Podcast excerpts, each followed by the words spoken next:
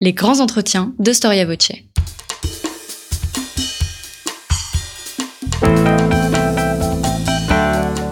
Une émission de la rédaction de Storia Voce.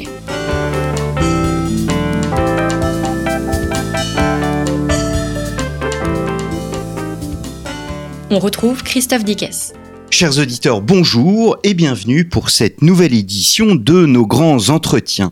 Une émission un peu spéciale puisqu'elle est enregistrée depuis le centre de Rome, très exactement à l'université grégorienne, une des universités pontificales.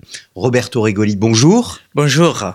Merci d'avoir répondu à notre invitation. Vous êtes professeur dans cette université grégorienne, directeur du département d'histoire euh, de l'Église. Vous avez de nombreuses responsabilités dans le monde de l'histoire en Italie. Vous êtes notamment euh, directeur d'Archivum Historiae Pontificie, qui est la revue de référence sur l'histoire de la papauté, une revue historique euh, puisque euh, elle date de 1963. Je crois que le numéro, le premier numéro date de 1963. Vous êtes spécialiste d'histoire moderne et d'histoire contemporaine de l'Église. Vous vous êtes spécialisé sur la politique étrangère du Saint-Siège. Vous avez notamment travaillé sur un grand homme d'État que nous Français connaissons peut-être peu et pourtant c'est un personnage très important de l'histoire de la papauté. Il s'agit de Consalvi. Vous avez récemment euh, aussi travaillé sur Benoît vous avez été le premier historien à faire un bilan historique du euh, pontificat de Benoît XVI. Et l'an dernier, vous avez publié euh, en langue italienne euh, un livre consacré à la politique étrangère de Pie et de Benoît XV en Amérique latine. Je mentionne quand même le fait que le livre sur Benoît XVI a été traduit pour ceux qui ne parlent pas italien en polonais, mais je doute que nos éditeurs parlent le polonais, euh, mais aussi en euh, espagnol. Peut-être une première question, Roberto Rigoli, sur l'université grégorienne. Qu'est-ce que l'université grégorienne et que sont les universités pontificales? D'abord, merci pour cette invitation et interview. Euh, l'université grégorienne est la plus ancienne des universités pontificales de Rome. Elle a été fondée au XVIe siècle euh, par euh, Saint Ignace de Loyola, le fondateur des Jésuites. Les universités pontificales à Rome sont des universités ecclésiastiques qui reçoivent, reçoivent aussi les titres pontificale. Dans le monde, il y a aussi des universités catholiques avec des titres pontificales. Une université ecclésiastique pontificale est une université sous euh, les droits du Saint-Siège. Il y a indépendance directe du Saint-Père euh, par la congrégation des éducations catholiques. Et les facultés chez nous, à la grégorienne par exemple, sont la faculté euh, de théologie, des philosophies, des droits canoniques, d'histoire et bien culturels de l'Église, des sciences sociales, des missiologies, et nous avons des centres dédiés euh, aussi aux centres religieux, euh, au dialogue interreligieux, aux centres judaïques aussi, et des autres formations euh, plus générales. Mmh. Donc en fait, vous vous réservez, j'allais dire, aux grandes, ce qu'on appelait les humanités. Les universités pontificales ne traitent pas d'économie, elles ne traitent pas de mathématiques ni de sciences physiques, elles sont d'abord orientées vers ce qu'on appellerait les sciences humaines. Les sciences humaines liées à la révélation d'une manière euh, directe ou indirecte, c'est-à-dire les centres la faculté de théologie. Et, les autres euh, matières enseignées euh, sont liées à l'explication aussi de la foi chrétienne, les sciences sociales. Vous pouvez penser à la doctrine sociale de l'Église, aussi à la science politique pour expliquer la vision chrétienne de la société et de la politique. Euh, on pourrait aussi avoir euh, des autres facultés, mais il y a déjà l'université catholique à faire ça. Hum, hum. Alors, vous avez euh, organisé, nous sommes, nous enregistrons cette émission au mois de mars 2019 et vous avez le mois dernier organisé avec l'école française de Rome, donc l'université grégorienne a co-organisé avec l'école française euh, de, Rome un colloque consacré aux accords du Saint-Siège avec les États. Et ces accords se concrétisent dans ce qu'on appelle la politique concordataire. Nous sommes bien placés, nous Français, pour la connaître, vu que euh, nous gardons en mémoire le fameux concordat euh, de 1801. Nous en reparlerons. Alors, vous avez travaillé sur ce colloque avec deux personnes que je tiens à citer. Marie Levent, tout d'abord, la française, et euh, Fabrice Géné. Vous avez réuni plus de 25 historiens de plusieurs nationalités, puisque vous avez un rayonnement international, anglais, français, euh, espagnol, mais aussi euh, italien. Et vous êtes venu, j'ai souhaité vous rencontrer, j'ai souhaité faire cette émission pour euh, parler d'un domaine peu connu au fond du Saint-Siège, sa politique étrangère et tout particulièrement sa politique étrangère au euh, 19e euh, et 20e siècle. Quand est-ce que l'on peut dire, malgré tout, donc bien avant le 19e, quand est-ce que l'on peut dire, quand est-ce que la diplomatie pontificale apparaît dans l'histoire? On ne peut pas parler euh, d'un départ clair euh, une année, un mois, euh, une semaine. Euh, la diplomatie pontificale, c'est euh, une relation euh, des évêques de Rome avec des puissances temporelles. Et d'abord, la première relation dans les premiers siècles, c'était avec l'empereur, l'empereur qui se trouvait à Byzance, à Constantinople. Alors, il y avait des représentants du pape chez l'empereur.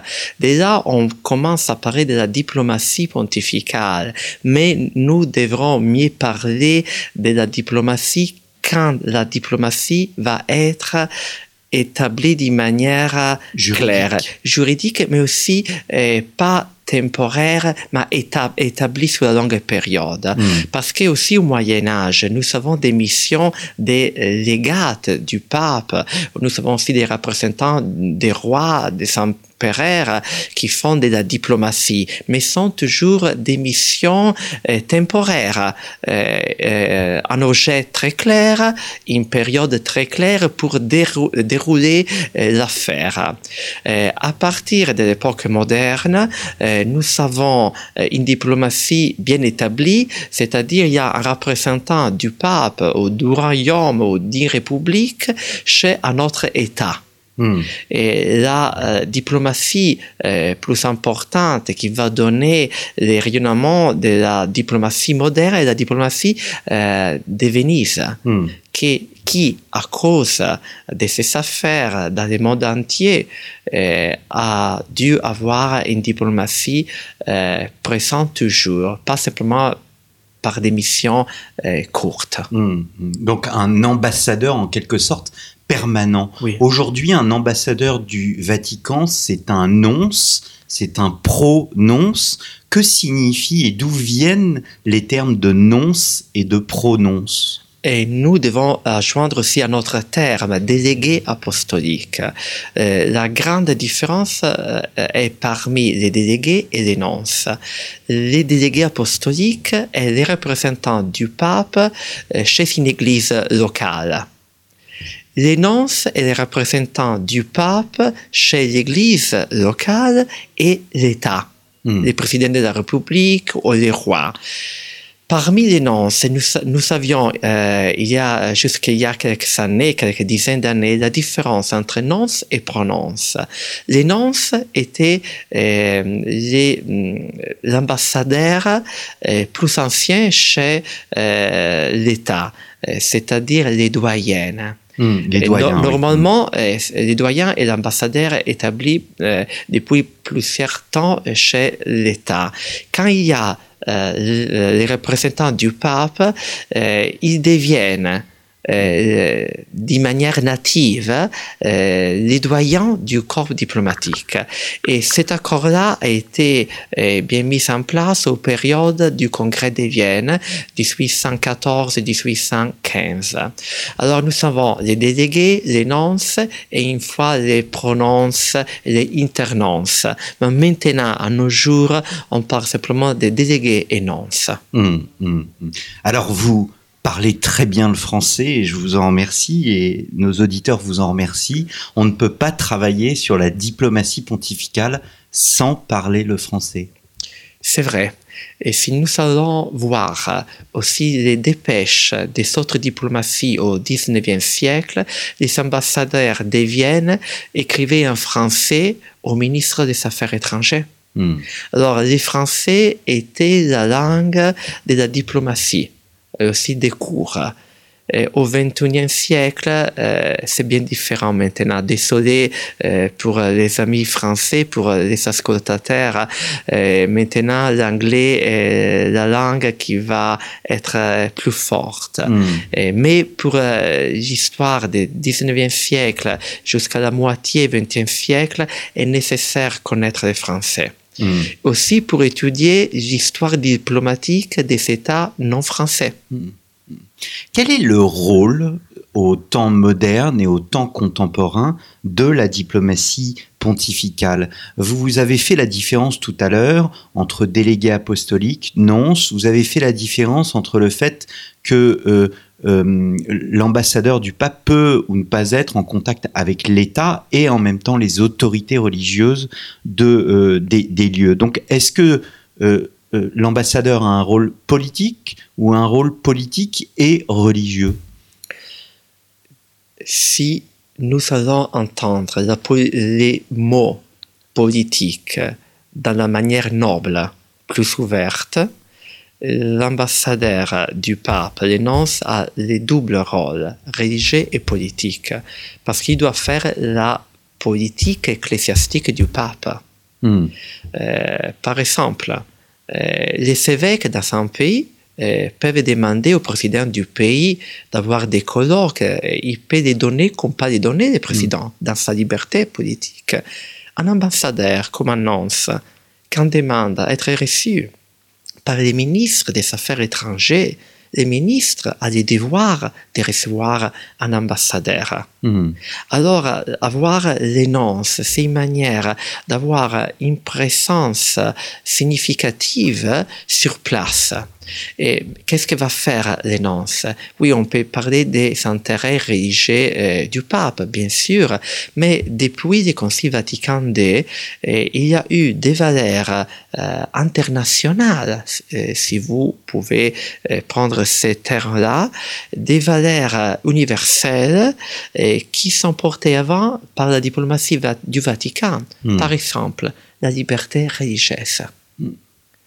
Et C'est une question euh, pas simplement liée au catholicisme, au christianisme, mais aussi euh, au bouddhisme, aux autres religions, euh, ré- révélées ou pas révélées, euh, euh, religions d'enseigner ou de euh, plusieurs dieux. Alors, euh, la diplomatie du Vatican va porter avant une politique euh, liée aux valeurs euh, internationaux euh, qui sont liés à la dignité humaine. Euh, les discours publics de la papauté de la diplomatie, c'est pour l'homme, les hommes, l'homme tel qu'homme. Hmm. Alors, quand nous, Européens, euh, voyons euh, notre histoire au XXe siècle, on considère le plus souvent, malheureusement, euh, le fait ou l'impossibilité du Saint-Siège à empêcher les deux grandes guerres euh, euh, euh, qu'a vécu le continent, euh, à savoir la première et la deuxième guerre mondiale. Comment expliquer cette faiblesse? Est-ce qu'elle est conjoncturelle? Ou bien euh, il s'agit d'une faiblesse tout simplement structurelle parce que le Saint-Siège n'a pas d'armée, il n'a pas d'intérêts économiques euh, et il s'agit d'une force désintéressée au fond. Structurel. Euh, Je dirais que c'est une faiblesse structurelle euh, parce que n'a pas d'armée, bien sûr. Et, et là, simplement, la force des autorités morales. Hmm. Et l'autorité morale est entendue simplement quand il y a une société morale, Hmm. avec des vertus. Si la société est corrompue, l'Église n'a pas de force. Hmm. Parce qu'elle va faire une bataille de- des idéaux, des, des idéaux, et une bataille sur les grandes valeurs, mais n'a pas une force. Elle peut parler, elle peut donner un témoignage, elle peut faire du bien, mais pas d'autre chose. Hmm. Alors, la force politique, une fois, c'était surtout l'organisation religieuse elle-même. Euh, une organisation euh, très répandue dans la ville, dans la campagne. Alors quand l'Église parlait, il y avait aussi une organisation des hommes, des femmes qui pouvaient aller dans la même direction. Mais dans la société toujours moins chrétienne et religieuse euh, de l'Occident, l'organisation est faible, hmm. peut rester une autorité morale mais ça dépend de la période. Nous connaissons euh, à la période d'Hitler en Allemagne que Hitler utilisait euh, les tribunaux contre les prêtres avec des accusations économiques et morales pour euh, donner une image euh, grise et négative euh, de l'Église. Hmm. Alors, la force diplomatique dépend aussi des images publiques de l'Église. Hmm, hmm. Est-ce que, euh, alors la question est très très vaste euh, et je pense qu'on pourrait faire une émission et même bien plus qu'un colloque euh, sur le sujet, mais est-ce que dans les deux derniers siècles, les 19e et 20e siècles, il y a eu une période faste de la politique étrangère avec des personnalités qui se sont, qui se sont dégagées? On doit parler encore une fois de la France, euh, parce que j'ai euh, décidé de retourner à la période napoléonienne. vous avez cité il y a quelques minutes les concordats de 1801. C'est les premiers concordats de l'époque euh, nouvelle après la Révolution française. Et les concordats ont été réalisés par le cardinal Ercole Consalvi. Et on parle aussi euh, du mythe du cardinal Consalvi, qui est devenu l'exemple du bon secrétaire d'État. Un homme capable qui pouvait travailler, traiter avec toutes les puissances, parce que c'est avec lui qu'on commence à traiter aussi avec les puissances acatholiques, hmm. pas catholiques. Et jusqu'à la fin du XVIIIe siècle, euh, il n'y avait pas de relations directes publiques. Avec lui, et celui commence cette nouvelle histoire. Hmm. Et si nous allons dans les palais apostoliques à nos jours, nous allons au premier état, euh, la, première loge, où euh, il y a l'appartement du secrétaire d'État, maintenant le cardinal Paroline, il y a un, euh, un buste c'est français buste, oui, un buste du cardinal Consalvi. C'est l'unique buste présent dans l'appartement du secrétaire d'État il y a un mythe du bon secrétaire d'État. Et à côté du buste, il y a un tableau du Saint-Sébastien. Hmm. Saint-Sébastien, c'est, il est un sang de l'Antiquité chrétienne lié avec les mains en arbre et avec les... Criblés de flèches, oui. Oui, des flèches. Hmm. Et les cardinal secrétaire d'État, Agostino Casaroli, disait que c'était la vocation du secrétaire d'État. Saint-Sébastien était criblé. de, de, flèches. on, on, comprend Consalvi est un peu à la papauté ce que Richelieu est à la politique du roi de France, c'est-à-dire un, voilà, un personnage exceptionnel, un homme, un homme d'État comme il y en a euh, très peu, euh, malheureusement, euh, par siècle. Qui Alors, est connoté par l'irréalisme. Oui, la, diplomatique, la diplomatie du pape, la diplomatie pontificale est une diplomatie réaliste, hmm. pas idéaliste.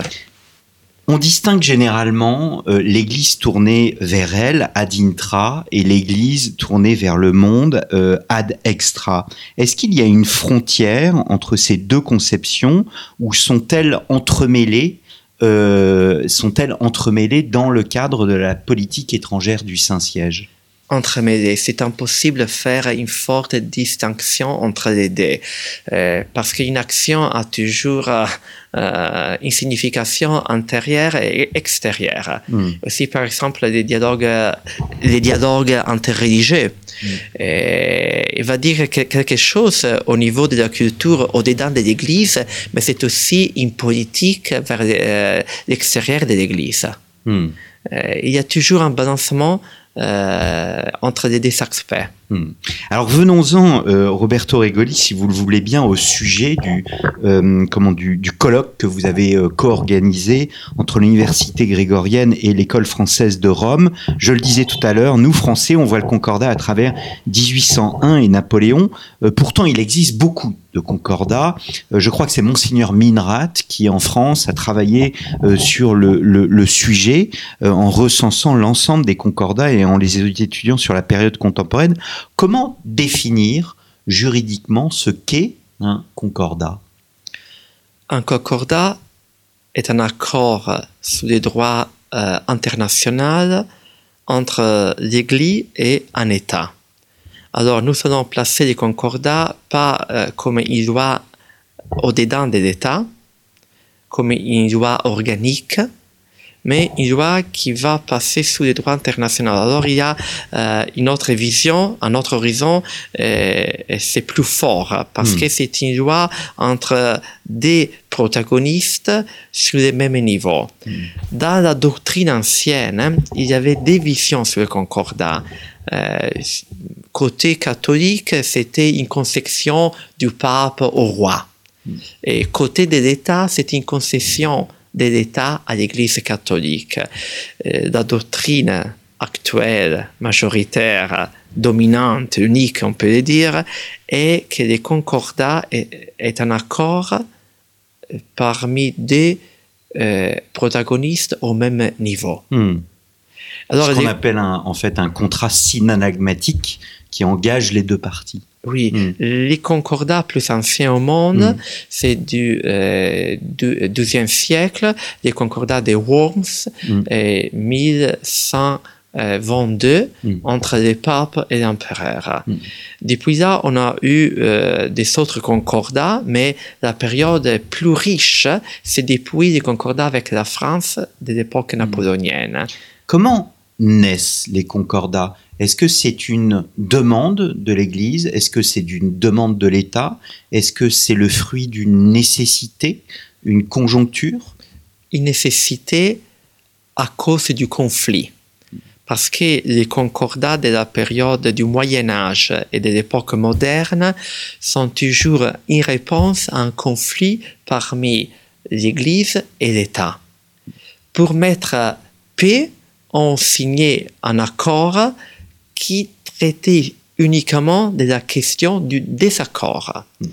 Dans l'époque contemporaine, depuis début 19e siècle, avec les concordats italiens de 1803, nous avons les concordats généraux, pas simplement sur les questions des conflits, mais un concordat général qui va donner une vision euh, répandue, une vision générale, euh, je vais répéter, je m'excuse avec euh, les auditeurs, sur les relations entre Église et État. Pas simplement des conflits, mais aussi sur des questions sur lesquelles il y a déjà un accord. Il n'y a pas un conflit, alors c'est ratifier la situation réelle euh, entre l'Église et l'État. Hmm.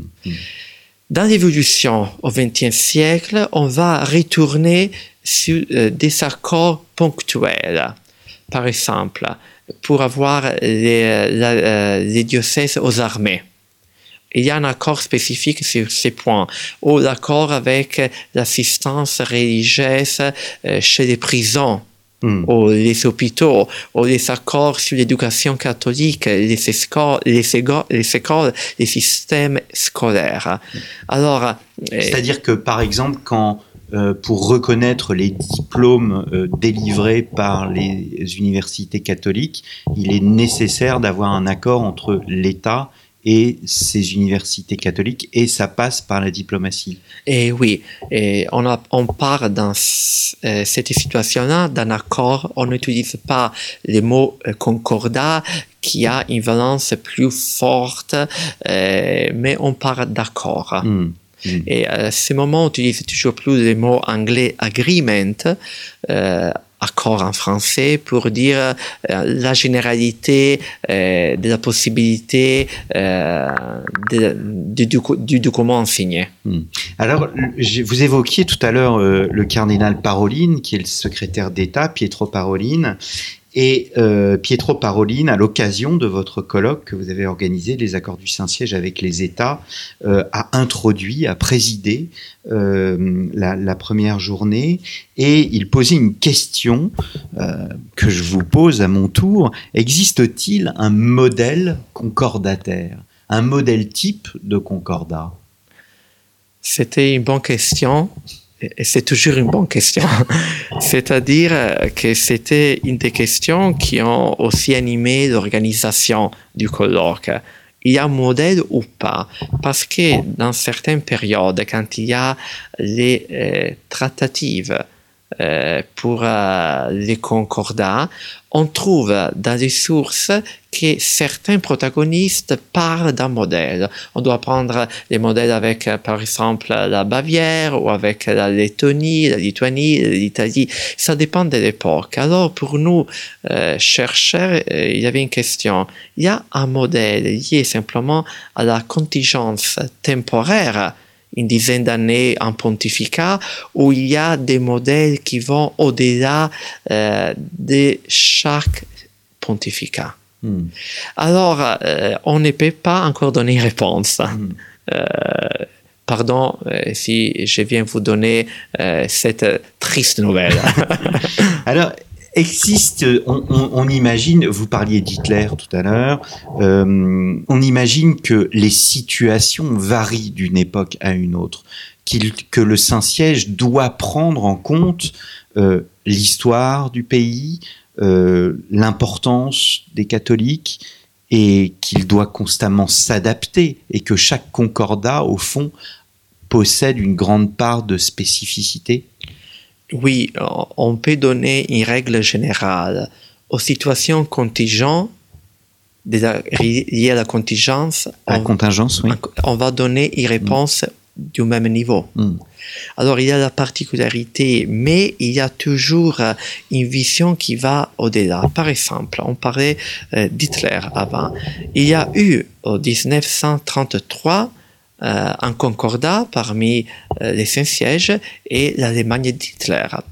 Et à l'époque, il y avait des critiques sur cet accord-là. C'était un accord parmi les Saint-Sièges et l'Allemagne, l'État d'Allemagne, qui était sous le pouvoir euh, d'Hitler, bien sûr, mais c'était un accord entre l'Église et l'État, pas avec une idéologie. Mais à la période, il, y a eu des critiques parce qu'on disait que l'Église allait donner une certaine légitimité au nazisme. Mais si nous allons voir le texte, c'est une autre chose.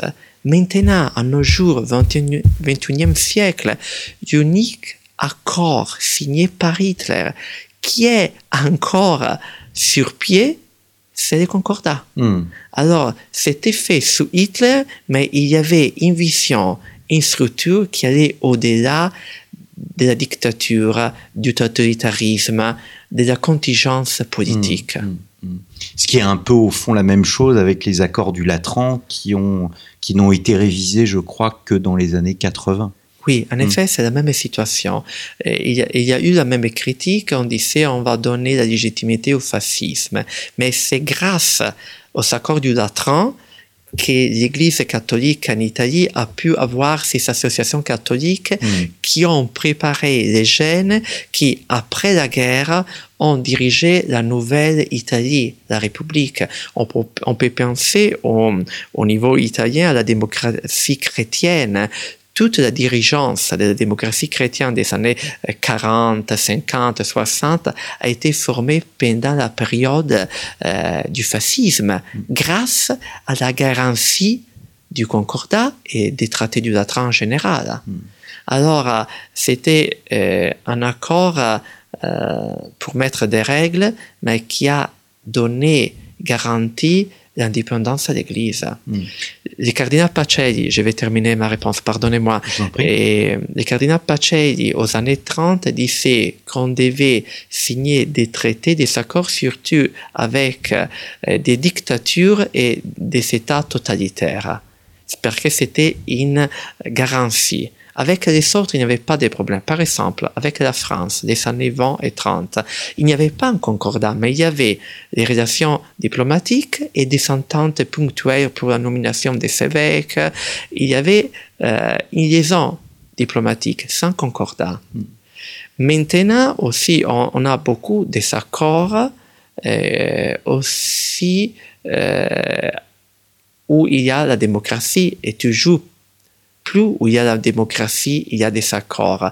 Euh, par exemple, quand il y a eu la chute euh, du communisme dans l'Europe centre-orientale, nous avons, eu euh, une grande quantité d'accords avec les nouveaux pays, les, nouveaux États. Mmh, mmh. Ce qui est, tout à fait normal. Est-ce que euh, on pourrait résumer la finalité d'un concordat dans le fait de vouloir protéger la liberté de l'Église Oui, je suis d'accord. les avec- libertés de l'Église. Je suis d'accord Mm. avec vous. Euh, Les concordats euh, est en moyenne pour garantir une bonne relation entre Église et État, pour, au fond, que l'Église n'entre pas dans des questions typiques de l'État et l'État n'entre pas dans des questions typiques de l'Église. Hmm. Alors, il y a une idée euh, mutuelle de respect, de respect et indépendance Hmm. et sur le même niveau. Et on peut avoir des problèmes pour les pays dans lesquels il y a une vision que la religion euh, est un domaine qui doit être sous l'État. Alors il n'y a pas euh, une vision des libertés. Hmm. Alors, je cite euh, encore euh, le cardinal Paroline euh, qui euh, posait une autre question. Il disait la liberté religieuse, fondement et limite des concordats, point d'interrogation. Qu'entend-il par l'idée de limite? En quoi la liberté religieuse constitue une limite des concordats On devrait mieux entendre encore le discours du cardinal Paroline. Euh, il parlait euh, des concordats après le Vatican II et surtout des concordats après les traités de Helsinki des années euh, 1974 qui faisaient de la liberté religieuse une question euh, propre des droits humains. C'est depuis cette période-là que l'Église catholique a utilisé les droits de la religion, de la liberté religieuse dans la, grande diplomatie Hmm. pour ouvrir à toutes les libertés. Alors, euh, les droits euh, à la liberté religieuse, à la limite, c'est-à-dire qu'il va signer un passage obli- obligatoire. Et- mais on voit que euh, quelquefois dans les pays pas occidentaux, on ne, on ne s'arrête pas à ces questions-là. On veut voir aussi des autres questions parce que euh, la politique des droits et de la culture occidentale. Hmm. Nous faisons un exemple. Euh, les accords en- parmi les Saint-Sièges et la Chine euh, sont liés à une vision euh, pastorale de la liberté pastorale de l'Église, à une vision euh, de l'unité de l'Église. Et la critique euh, aux accords est liée, il n'y a pas, euh, c'est pas vraiment garanti la liberté religieuse, mais c'est pas une question pour cette ré- euh, région-là. Hmm. Alors, on doit avoir une vision euh, vraiment ouverte. Alors, les centres euh, pour un accord, c'est la possibilité, en action pastorale de l'Église, la liberté de l'Église, qui va aussi être une garantie pour les libertés des autres religions, d'une manière réaliste. Voilà. Hmm. La politique est toujours la- l'art du, du- du possible. Euh, il y a eu une mutation, un changement fondamental dans l'histoire de l'Église. C'est qu'avant, on va dire, euh, avant le XVIIIe siècle, avant même encore au XIXe siècle, l'État confessionnel, c'est-à-dire qui confessait sa foi, était important, euh, même primordial pour, euh, euh, pour euh, la papauté. Or, au XXe siècle, il a en quelque sorte changé de paradigme et il a accepté la liberté religieuse. Les grands passages du Concile Vatican II, dans lequel, dans lequel nous avons un, un document, une déclaration d'Unitatis Humanae dans laquelle euh, l'Église entière demande aux États de garantir la liberté de chaque personne à chercher et adorer Dieu. Alors, euh, les grands changements, c'est pas au niveau théologique pour l'Église, mais au niveau politique. Je vais mieux m'expliquer. Euh, au niveau politique, l'Église demandait au XIXe siècle, début du XXe siècle, toujours un État confessionnel, confessionnel qui va aider la vraie religion. Dans le Concile Vatican II, les épiscopats des pays minoritaires pour les catholiques, au, mieux des pays dans, lesquels les catholiques sont, sont en minorance, ont demandé la liberté religieuse comme garantie de leur existence, hmm. comme moyenne. Quelle est la continuité théologique Que dans le 19e siècle, 20e siècle, le catholicisme a toujours l'idée d'être euh, la vraie religion. Si nous allons aussi voir la déclaration euh, du Concile Vatican II, on parle que la vraie religion subsiste dans l'Église catholique apostolique romaine. Hmm. Alors, il n'y a pas un changement de la vision métaphysique, mais il y a un changement de la vision politique. Alors, je vais confirmer tant qu'Église, la vision théologique qu'il y a la vérité des, euh, dieux et, Jésus-Christ est le vrai euh, visage du Dieu, mais dans la relation, dans les relations de la société, chacun doit tenir la liberté pour trouver Dieu.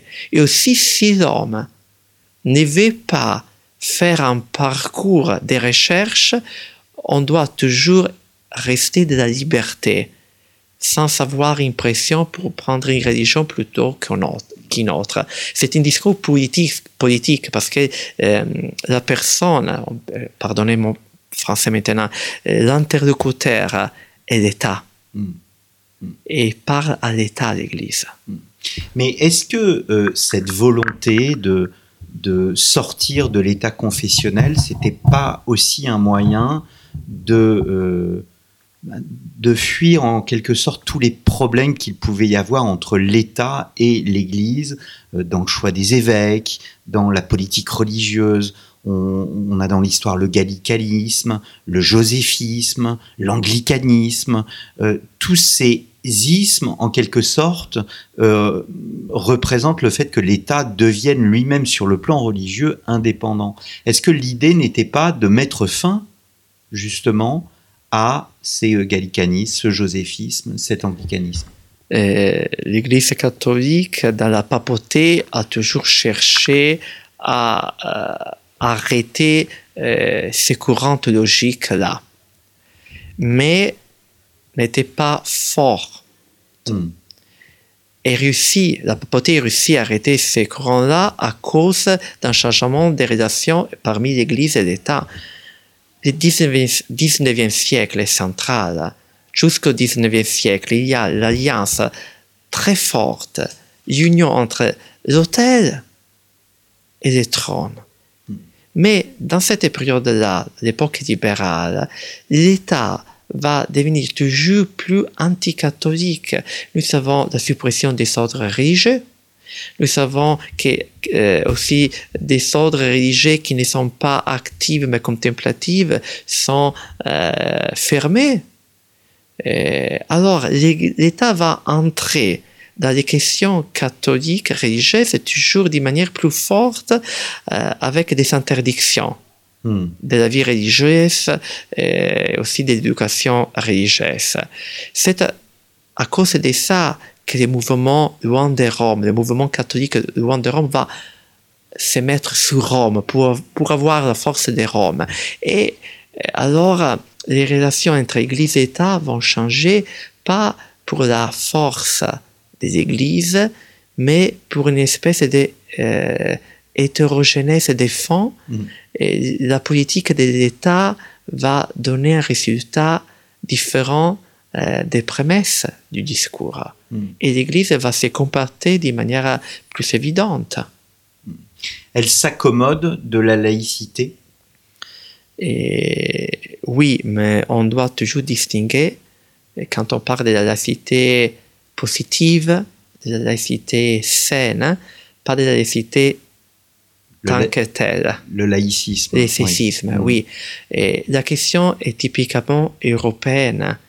Et aux États-Unis, il n'y a pas cette question-là de la laïcité. Il n'y a pas ces concepts-là. C'est un concept lié surtout à une tradition culturelle euh, latine et catholique. Hum, hum, hum. Quels ont été les, les, papes les plus actifs euh, dans la politique concordataire? Sans doute Jean-Paul II.